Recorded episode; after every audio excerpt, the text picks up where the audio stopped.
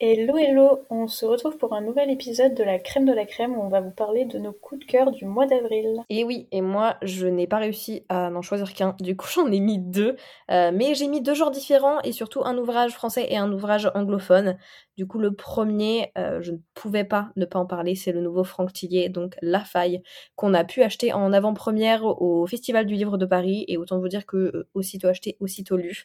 J'ai adoré comme d'habitude, cette fois-ci on se replonge dans les enquêtes du du commandant Charcot, donc de euh, la brigade criminelle. Et vraiment, dès le début, j'ai été euh, hyper happée par tous les sujets qui ont été abordés dans l'ouvrage, puisqu'on va y discuter notamment des expériences de mort imminente, de qu'est-ce qui se passe pour les personnes qui en fait décèdent avant d'être réanimées, donc euh, dont l'activité cérébrale cesse. Ça part aussi de, ça parle aussi des sujets de mort cérébrale, donc qu'est-ce qui se passe quand le corps continue de fonctionner, mais que le cerveau s'arrête, y compris quand on est pour les femmes enceintes. Il y a tous ces sujets-là qui sont extrêmement bien abordés, toujours attachés au sujet de l'enquête principale, et j'ai trouvé que c'était extrêmement bien fait. On sent que Franck Tilly est encore une fois extrêmement renseigné sur tous les sujets qu'il aborde, et du coup c'est tellement agréable à lire parce qu'on apprend en même temps qu'on est diverti, si on peut dire diverti euh, par tes thrillers entre guillemets. Et, euh, et voilà, c'est des sujets que j'ai trouvé absolument passionnants. J'ai adoré me replonger au sein de la famille du 36 quai des Orfèvres avec euh, Franck Charcot. Et encore une fois, on a une, une intrigue qui est à la frontière du paranormal, et ça c'est quelque chose que j'adore au début de chaque ouvrage de Franck Tilly, on se demande comment est-ce que c'est possible que ça soit, entre guillemets, euh, justifié sans aller vers le fantastique et à chaque fois, il le réussit. Donc, euh, bah, encore une fois, c'est une œuvre que je peux que vous recommander si vous êtes fan de thriller et que vous n'avez pas peur des scènes relativement choquantes, parce qu'on va pas se mentir, Franck Tilly ne mâche pas ses mots. Donc, euh, voilà plongez dans la faille. Je l'ai acheté en même temps que Valentine, mais je ne l'ai toujours pas lu, donc il faut que j'y remédie très vite parce que vraiment le résumé me donne trop envie. Est-ce que tu en dis aussi, Valentine? Je pense vraiment, vraiment que tu vas, aimer. Je pense que j'avais aimé les précédents, mais celui-ci, je l'ai vraiment adoré et je pense que c'est le genre de livre qui va plaire au plus grand nombre en fait vraiment je pense que ça va être une intrigue qui va en toucher plus d'un. La Laurélie du futur qui est actuellement en train de faire le montage se rend compte que Valentine a oublié de mentionner le titre de son second coup de cœur et c'est City of Nightmares de Rebecca Schaffer. Et le second dont je voulais vous parler, c'est dans un autre registre, puisque là on est sur euh, de la fantasy dystopie, entre guillemets, et on me l'avait vendu comme le faiseur de rêves qui se passe à Gotham City. Et vraiment, c'est exactement ça. C'est-à-dire que pour vous donner un petit synopsis rapide, en fait, ça se passe dans une ville où il y a euh, quelques centaines d'années, je crois, les gens en rêvant ont commencé à faire des, cauchemars, mais c'est pas des cauchemars classiques, c'est-à-dire que euh, ils se transforment en leur cauchemar. Et donc, ça a créé d'énormes problèmes, parce qu'il y a des gens qui se transformaient en zombies, euh, en énormes vers géants, en euh, dinosaures. Et notre personnage principal, il y a quelques années, sa sœur s'est transformée en cauchemar et elle a mangé son père. Voilà. vous vous dites super le pitch de départ. Et du coup, ce que j'ai beaucoup aimé, c'est qu'on a une héroïne qui a peur de tout. Mais vraiment, c'est l'héroïne la plus froussarde que j'ai jamais vue. Euh, face à l'adversité, elle fuit. C'est sa, sa, première, sa première action. Si sa meilleure amie est en train de se faire à moitié bouffée par un monstre, elle s'en va.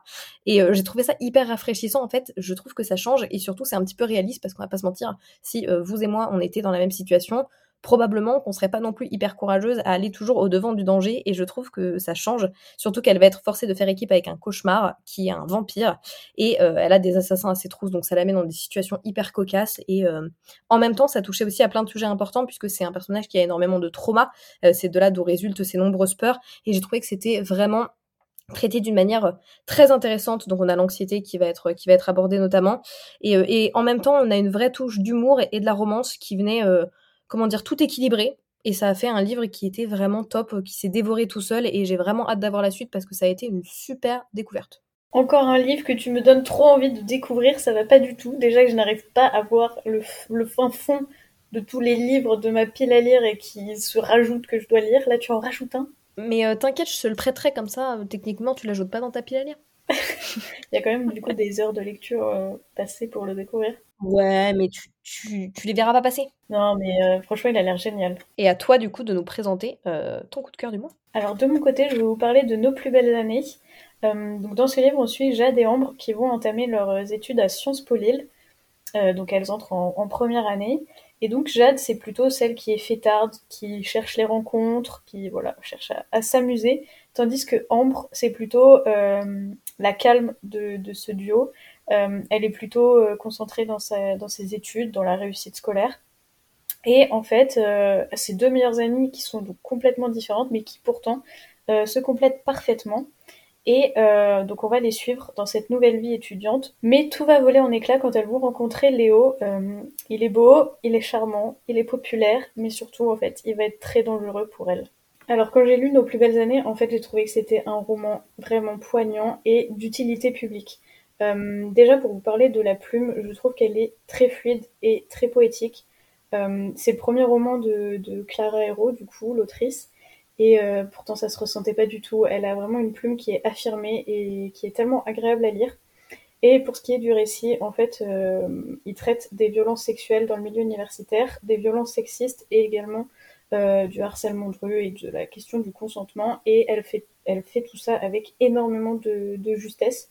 Euh, c'est un récit qui est vraiment engagé, euh, qui est également féministe et qui euh, traite de thématiques qui sont tristement d'actualité et euh, qui résonne en beaucoup euh, d'entre nous.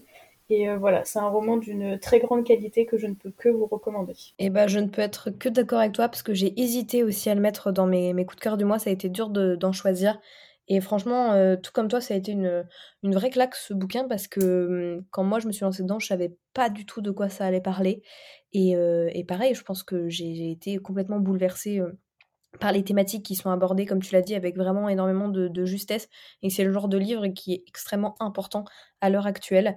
Et voilà, qui, qui met en avant euh, la beauté de l'amitié. Et aussi, moi, ce que j'ai aimé, c'est que c'est un livre qui met en avant le fait qu'on parfois on a l'impression de connaître des gens et on ne sait pas vraiment de quoi ils sont capables et on entend souvent pour des personnes euh, voilà qui sont accusées de choses très graves on va entendre des personnes qui vont dire oui mais euh, oh mais ça avait pas l'air d'être une personne comme ça vraiment ça me surprend et c'est un livre qui nous permet de nous rendre compte que on peut avoir l'impression de connaître quelqu'un et en fait se rendre compte que bah non, il y a, une part d'ombre plus que grande, on va dire, ces gens-là.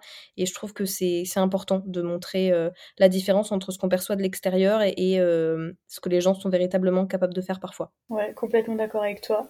Et alors, c'est clairement un roman qui n'est pas facile à lire. Moi, je sais que bah, j'ai été très mal pendant une grande partie de, ma lecture, parce que ce sont des, bah, thématiques absolument terribles et que l'autrice, en... vraiment, elle nous fait ressentir toutes les émotions de ces personnages.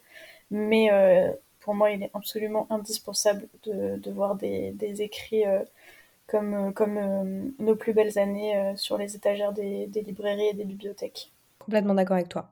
Et voilà qui conclut l'épisode mensuel de La Crème de la Crème. On espère qu'il vous a plu et on vous dit à très bientôt pour un nouvel épisode. Ciao Ciao ciao